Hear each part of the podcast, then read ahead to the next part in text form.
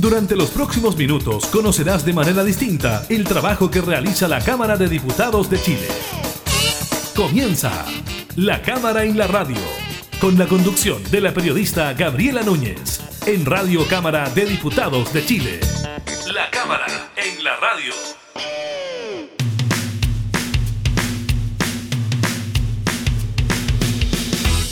Hola, ¿qué tal? ¿Cómo están? Bienvenidas, bienvenidos a un nuevo programa de la Cámara en la Radio. Estamos junto a ustedes, como siempre, entregando información legislativa y temas de actualidad.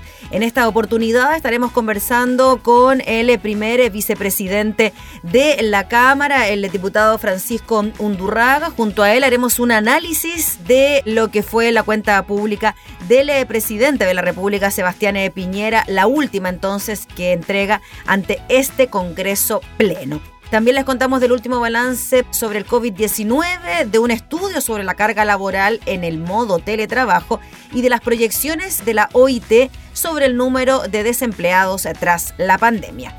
Iniciamos la cámara en la radio.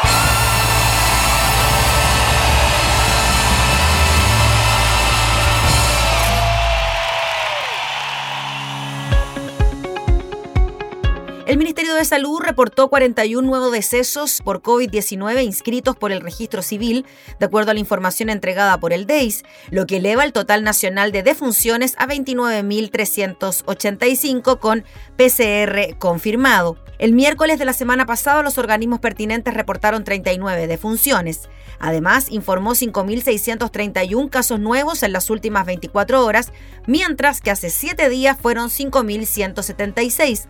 De los primeros, 4.339 presentaron síntomas, 979 fueron asintomáticos y hubo 313 sin notificar.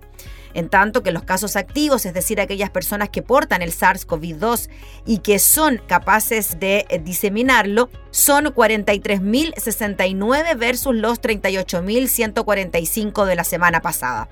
El ministro de Salud, Enrique París, señaló que de los casos nuevos, un 19% se origina por búsqueda activa de casos y un 18% de los notificados son asintomáticos. En cuanto a la región metropolitana, presenta un 18% por búsqueda activa de casos y un 17% de los casos notificados son asintomáticos. Solo dos regiones disminuyeron sus casos en los últimos siete días y solamente tres en los últimos 14 días, añadió, señalando que Aysén registra el índice de incidencia más alto a nivel por 100.000 habitantes, seguida por los ríos Atacama y Maule. En tanto, las regiones con mayor aumento de nuevos casos confirmados en los últimos siete días son los ríos Valparaíso, Ñuble y Coquimbo. Desde el inicio de la pandemia en Chile, en marzo del año pasado, el MinSal ha reportado el contagio de 1.394.973 personas en total, de las cuales 1.321.600 se consideran recuperadas. Los laboratorios informaron hoy los resultados de 39.081 PCR, lo que arrojó una positividad nacional en las últimas 24 horas de un 11,87% y un 13% en la región metropolitana. Se han tomado 14.907.651 test en total. Según la toma de muestras, las regiones con mayor positividad promedio en los últimos siete días son la Araucanía, los ríos Metropolitana y O'Higgins. De acuerdo al MinSal, 3.170 personas se encuentran hospitalizadas en unidades de cuidados intensivos, mientras que el miércoles pasado se contabilizaban 3.023. De ellas, 2.707 están con apoyo de ventilación mecánica. Hay todavía 146 camas críticas disponibles en la red integrada a nivel nacional.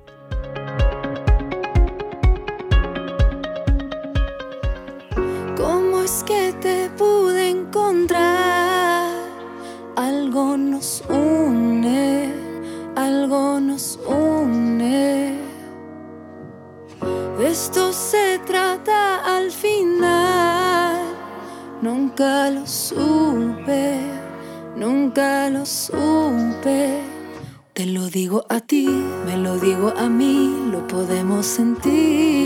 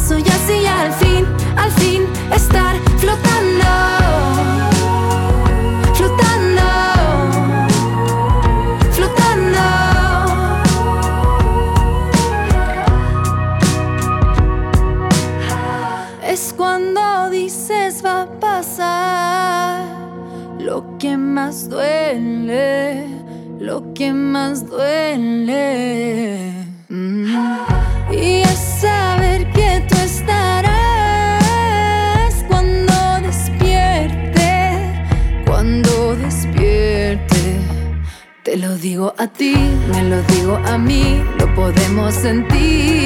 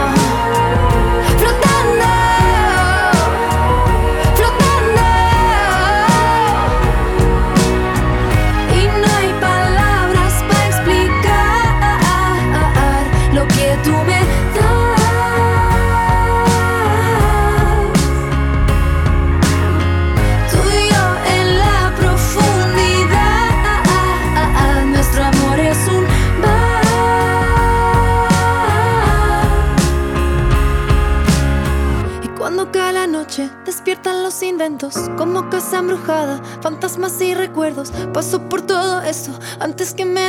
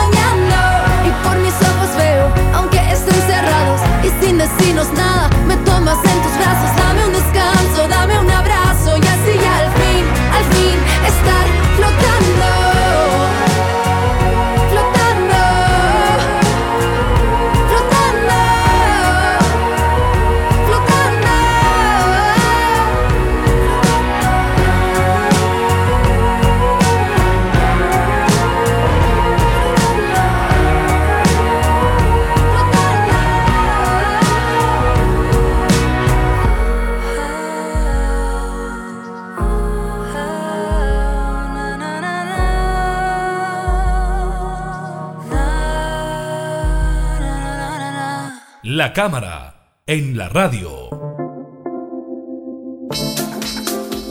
Última cuenta pública del presidente Sebastián Piñera de cara al fin de su mandato.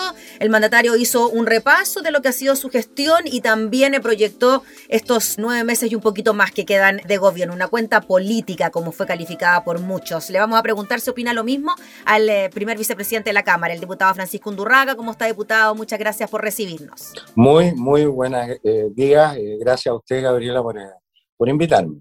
Efectivamente fue la cuenta más política que yo le he escuchado al presidente en su periodo presidencial. Y cuando se habla de una cuenta política, diputado Undurraga, ¿qué lo atribuye a usted? ¿A que hubo un mensaje más profundo que tiene que ver con la postura del presidente de la República y su gobierno por ahí? Bueno, indudablemente los discursos del presidente, por mucho que haya sectores de Chile Vamos que pretendan ser informados antes o prácticamente escribirlos ellos, eh, son, son discursos que redacta él que con su equipo, que los visa y finalmente los pronuncia. Luego eh, denota sus más profundas convicciones sobre todos los temas que él trató. Y en cuanto a eso, diputado, tenemos apuntes de lo que ocurrió ayer y él partió hablando sobre no haber disminuido la desigualdad en el país, que no se estuvo a la altura de lo que solicitaba la clase media pidiendo perdón de alguna manera precisamente por eso, por no haber estado a la altura. ¿Qué le pareció a usted que el presidente partiera de esa manera? Bueno, creo que fue un, discurso muy honesto, un discurso, un discurso que el presidente no nos tiene acostumbrados en términos de, de más humano, eh, y desde ese punto de vista a mí me, hizo mucho sentido el discurso del presidente. Me hizo mucho sentido efectivamente que él reconociera los errores que ha cometido, eh, que nosotros hemos cometido como clase política, como coalición de gobierno y que desde el Ejecutivo también los ha cometido. Eh, desde ese punto creo que no solamente busca conectar con la ciudadanía, sino que más que, más que todo lo que, lo que él, él se propuso efectivamente es reconocer que ha sido un tiempo duro, que ha sido un tiempo difícil, que ha sido un tiempo eh, no programado. Él también señala eh, en, el inicio de su discurso que él venía con un plan de gobierno que tuvo que cambiar después del, 19, del 18 de octubre y posteriormente con la pandemia, indudablemente. Y desde ese punto de vista, la capacidad de adaptarse a algo que tampoco lo conocíamos en su dimensión total y que todavía no sabemos cuándo va a terminar, evidentemente hace que uno cometa errores. Y creo que reconocerlo le da, eh, eh, lo dignifica no solamente como persona, sino que dignifica el cargo del presidente de la República. El cargo del presidente de la República no es solamente un cargo de liderar eh, el país, que es su responsabilidad mayor, por cierto, pero también lo hacen seres humanos y esos seres humanos tenemos y cometemos errores habitualmente y es bueno también decirle a la ciudadanía, me equivoqué, y bueno, y finalizó el discurso diciendo que este cargo había sido el honor más grande de su vida, ¿no? Haber sido presidente de la República. Diputado Nurraga, ¿lo sorprendió a usted cuando el presidente habló de poner urgencia al proyecto de ley sobre matrimonio igualitario? Me sorprendió porque no lo habíamos conversado. No me sorprendió desde el punto de vista de sus convicciones.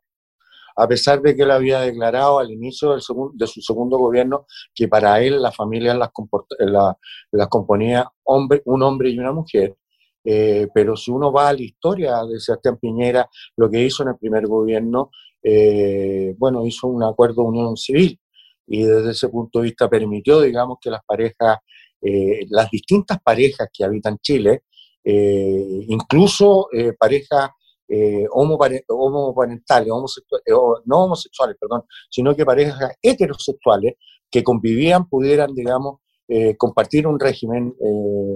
y, él siempre ha estado muy preocupado de aquello y siempre ha estado muy preocupado de la familia. Si usted mm. ve hoy día los reportes de prensa y cuántas veces se pronuncia la palabra familia, bueno, es una de las palabras o conceptos que más se utiliza durante todo el discurso. Así que desde ese punto de vista nosotros lo recibimos con mucha alegría, con mucha satisfacción. Nosotros creemos en la inclusión, creemos en la libertad.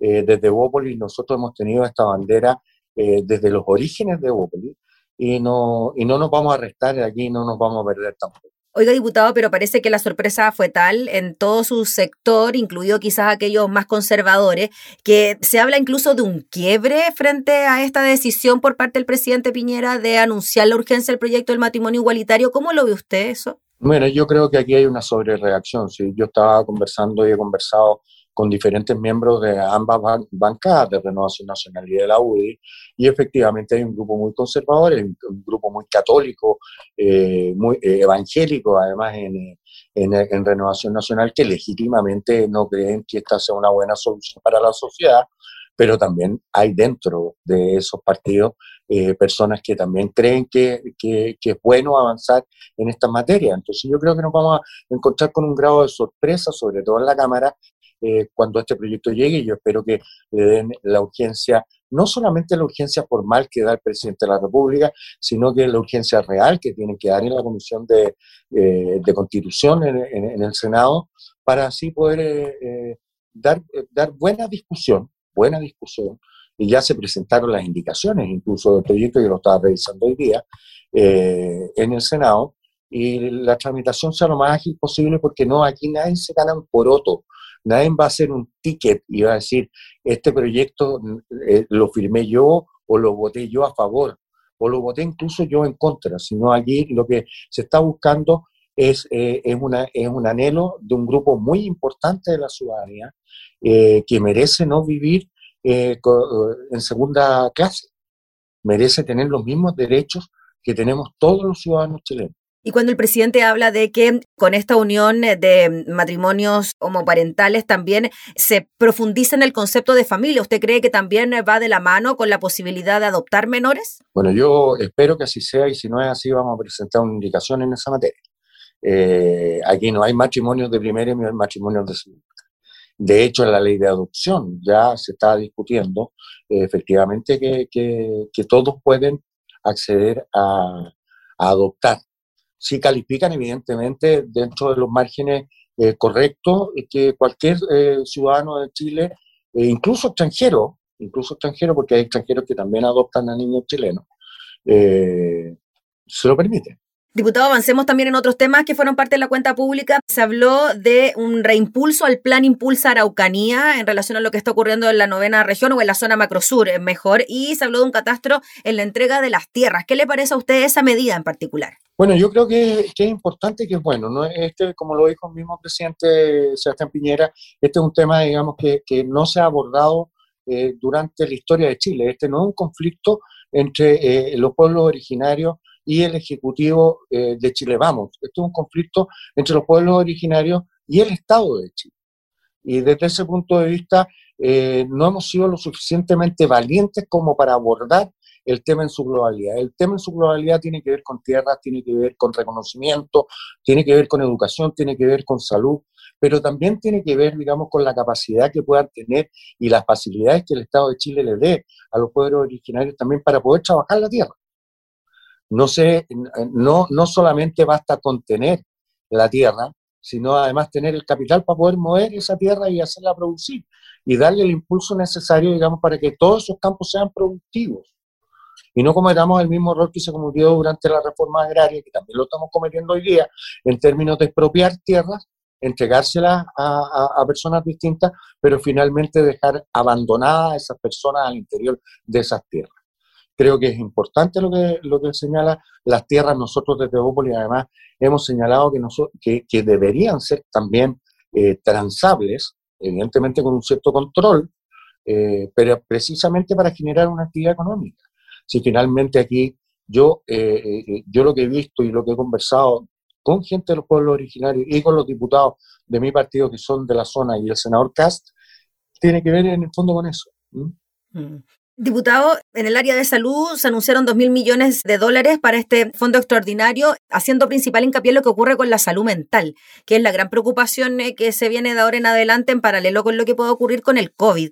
¿De qué forma cree usted que se va a concretar esa ayuda? ¿Cómo cree usted que finalmente vamos a poder tener algo de sanidad mental en estos momentos? Bueno, poca sanidad mental tenemos, lamentablemente. Yo creo que la pandemia nos ha hecho mucho mal a todos nosotros eh, y evidentemente eh, un tema gravitante dentro del tema de la salud pública es la salud mental. Nosotros se lo pedimos dentro de los mínimos comunes al presidente eh, desde Chile Vamos, estamos muy contentos que él lo haya acogido. Creo que si queremos reactivar de verdad el país, si queremos que la próxima constitución propuesta sea aprobada y, sea un punto de unión, no, no tenemos que llegar, digamos, con los niveles de estrés, de angustia eh, y de insanidad mental que hoy día tiene nuestra sociedad. Y a lo mejor los 2 mil millones de dólares van a durar mucho, van a durar poco, pero creo que hay que ser políticas de salud pública que hayan orientado a eso. Así que eso se hará a través de las municipalidades, será a través de los CEPAN, será a través de institutos psicológicos y psiquiátricos, digamos, que puedan prestarle atención. Se, se bonificará de una forma distinta la atención eh, eh, psicológica y psiquiátrica eh, desde FONASA y desde las ISAPRE, pero lo importante aquí, digamos, es generar un plan que ayude a la gente psicológicamente a salir también de esta pandemia. Diputado Andurraga, en materia de seguridad pública se anunció un nuevo Ministerio de Seguridad Pública. Este sería una especie de división entre lo que hay hoy día del Ministerio del Interior y Seguridad Pública, o sea, funcionaría otro organismo en paralelo.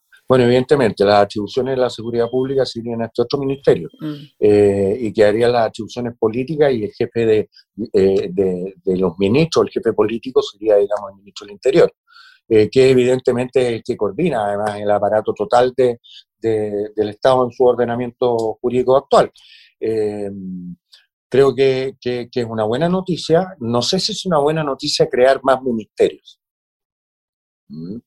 Creo que nosotros necesitamos un Estado, un Estado que esté de verdad al servicio de la ciudadanía, que sea robusto, que sea musculoso, que sea profesional 100%, y a lo mejor esta es una oportunidad también de refundir ministerios y no hacer crecer más ministerios. Por la burocracia que quizás podría generar la apertura de nuevos ministerios. Y por lo pesado que se vuelve, se, vuelve al país este aparato estatal con más ministerios. Los ministerios tienen que tener planta, tienen que tener asesores, tienen que tener eh, eh, oficinas, tienen que tener presupuesto.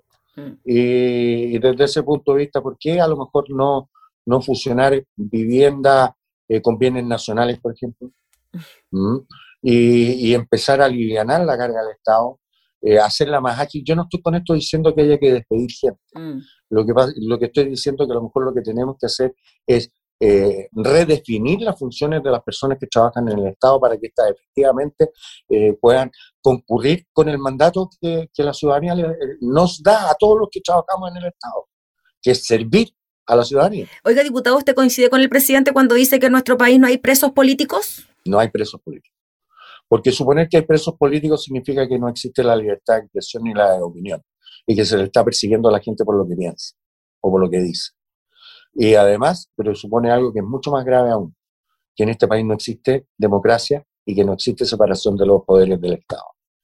Y efectivamente hoy día existe separación de los poderes del Estado. El, el, el Ejecutivo es colegislador con el Ejecutivo correcto pero es parte del mandato que hoy día tiene la Constitución. A lo mejor el día de mañana va a desaparecer eso o se va a reformar o se va a afirmar. Eso lo verán los constituyentes.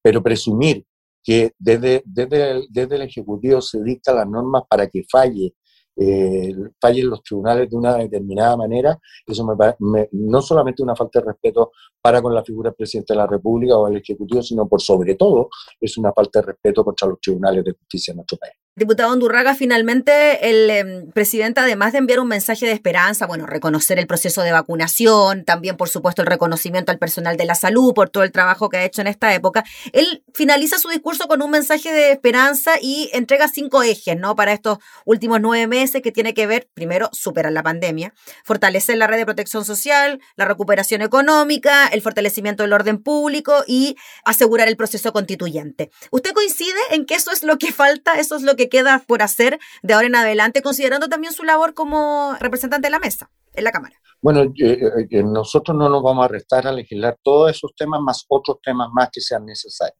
Mm. el país tiene un sistema que ya las personas que habitualmente ven el canal de la Cámara saben correctamente, digamos, que, que hay materias que son propias del Ejecutivo, pero también hay materias y atribuciones que tenemos los propios diputados para poder generar leyes. Y desde ese punto de vista nosotros vamos a concurrir a la colaboración, espero, no a la obstrucción de los procesos que hagan de este un país que dé garantías. Y dé garantías sobre todas las cosas que a todos nosotros hoy día nos convocan.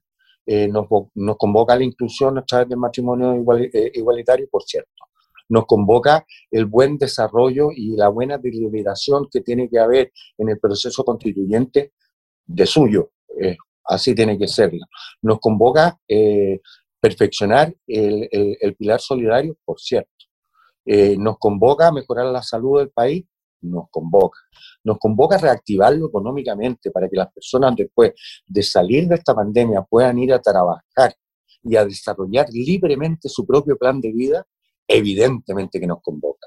Y la Cámara de Diputados y este diputado, y espero que ninguno de los 155 miembros de la corporación se resten, digamos, a este llamado. Si hay que engrosarlo, lo engrosaremos. Y si hay que disminuirlo para que sea más efectivo, lo disminuiremos.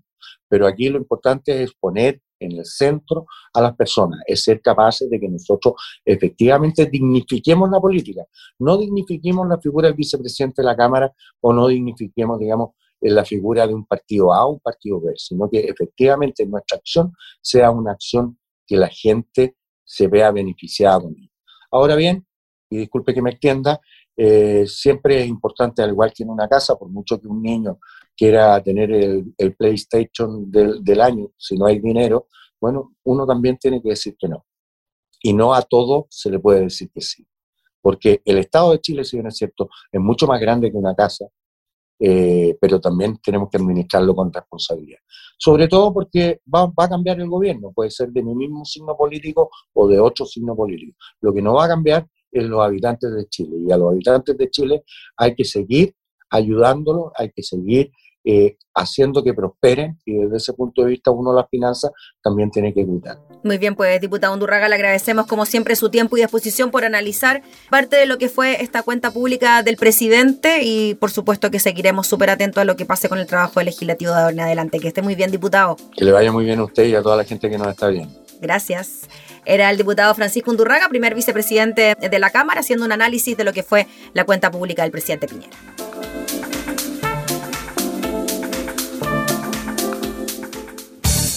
Estás escuchando La Cámara en la Radio, con la conducción de la periodista Gabriela Núñez.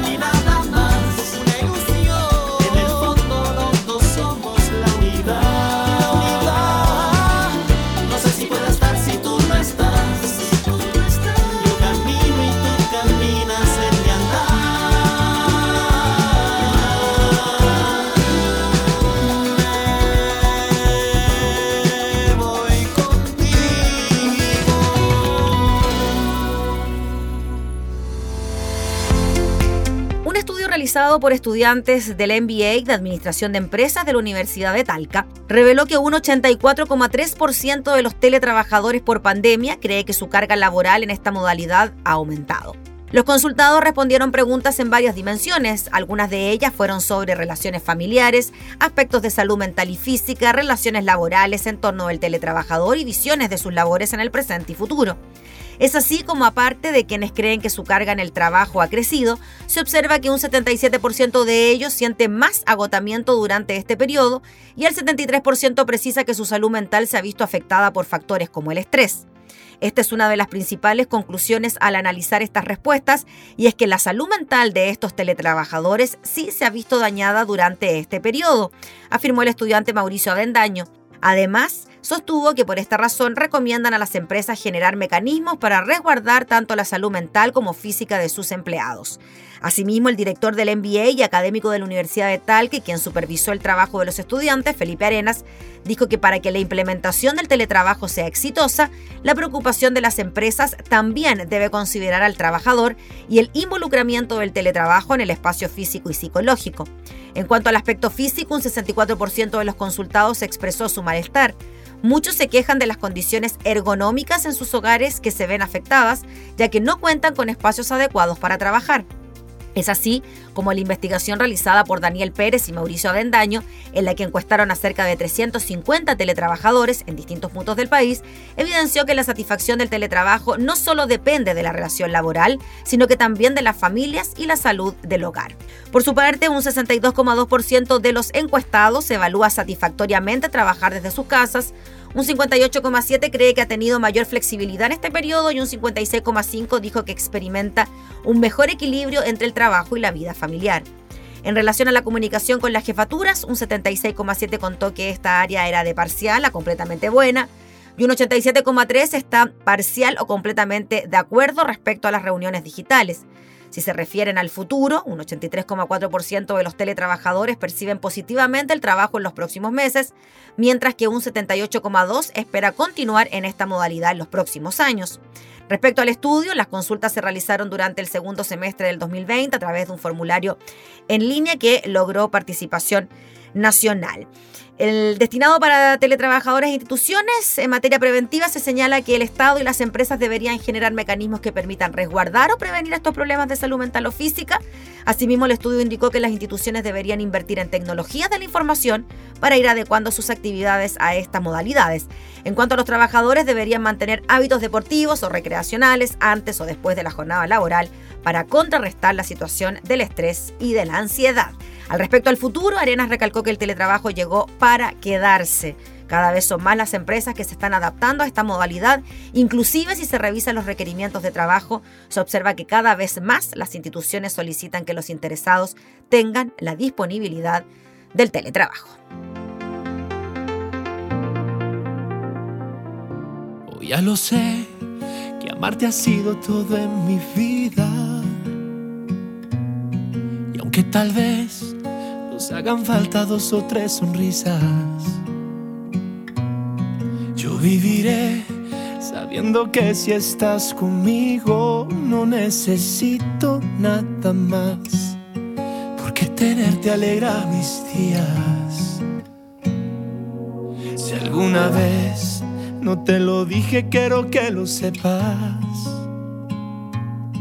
que al final te escogería hasta que yo me muera. Y al ver cómo envejeces, yo te amaría una y mil veces. Recorrería los mismos pasos si al final ahí estás tú. Y al ver cómo envejeces, yo te amaría una y mil veces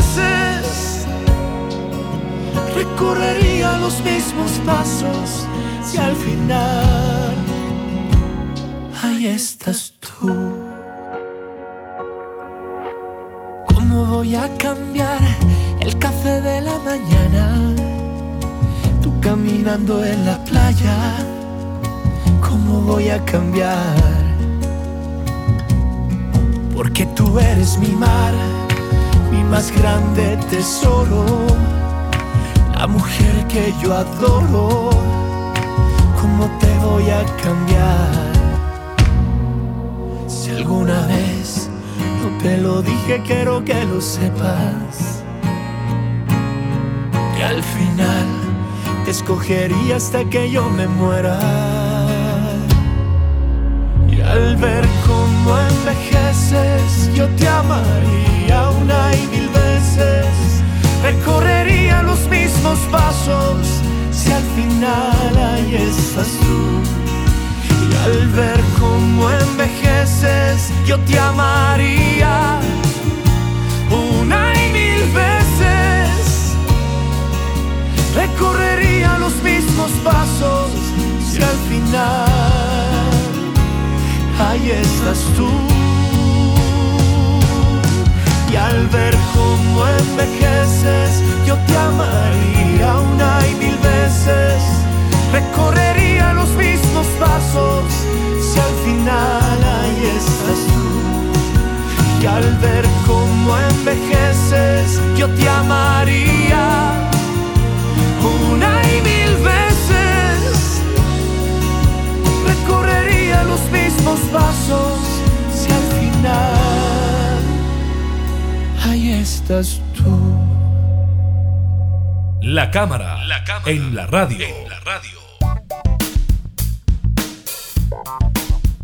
Vamos con información internacional porque se calcula que al menos 220 millones de personas seguirán desempleadas en todo el mundo este año, muy por encima de los niveles prepandémicos, con una débil recuperación del mercado laboral que exacerba las desigualdades existentes, dijo la Organización Internacional del Trabajo. La Agencia de Naciones Unidas pronosticó que las perspectivas mejorarán a 205 millones de desempleados en 2020, aún muy por encima de los 187 millones registrados en 2019, antes de los estragos causados por la crisis del coronavirus. Según los modelos de la OIT, eso equivale a una tasa de desempleo global del 6,3% este año, que caería al 5,7% el próximo año, todavía por encima de la tasa prepandémica del 5,4% en 2019. El crecimiento del empleo será insuficiente para compensar las pérdidas sufridas hasta al menos 2023, indicó la OIT en el informe Perspectivas Sociales y del Empleo en el Mundo Tendencias 2021. Stefan Kuchen, economista de la OIT y autor principal del informe, dijo a la agencia Reuters que el verdadero impacto en el mercado laboral era aún mayor cuando se tenía en cuenta la reducción de las horas de trabajo impuestas a muchos trabajadores y otros factores.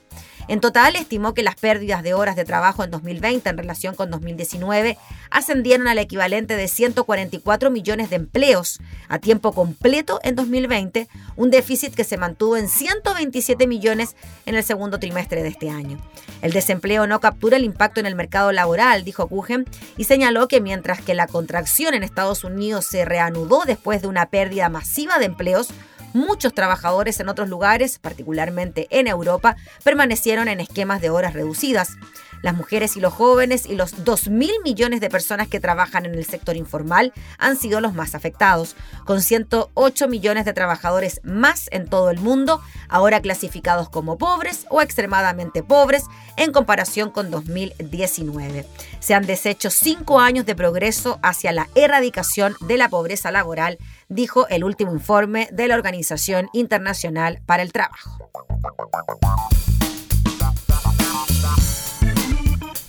Me enamoré de mí, not you, but me. Me enamoré de mí, de mí, de mí. Me enamoré de mí, not you, but me. Me enamoré de mí, de mí, de mí.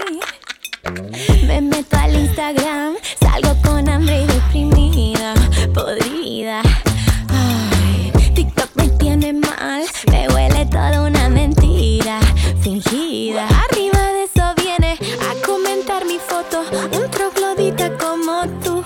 así, así. Ay, mira cuánto me preocupa la noche en vela, solo para gustarte así, a ti, a ti. Me enamoré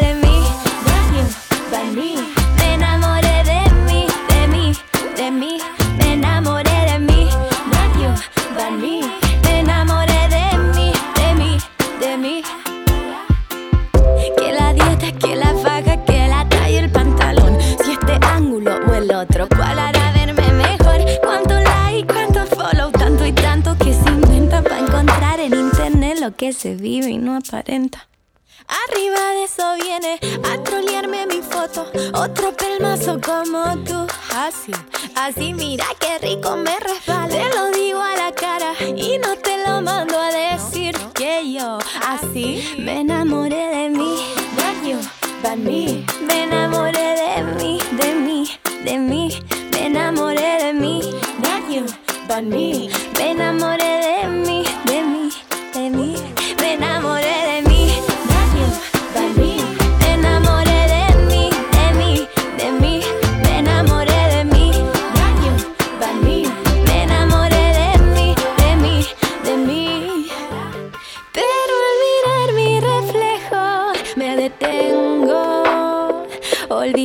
al sonreír por la belleza que hay en mí,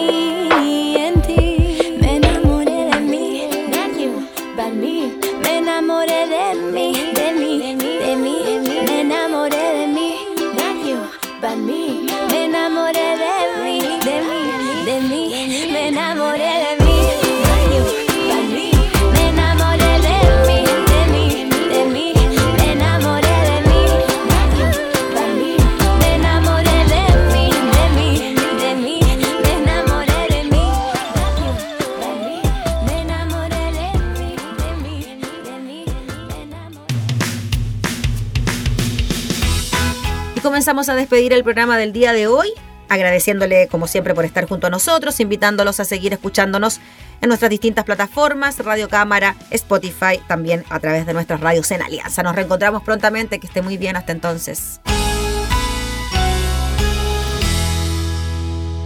Hemos presentado La Cámara y la Radio.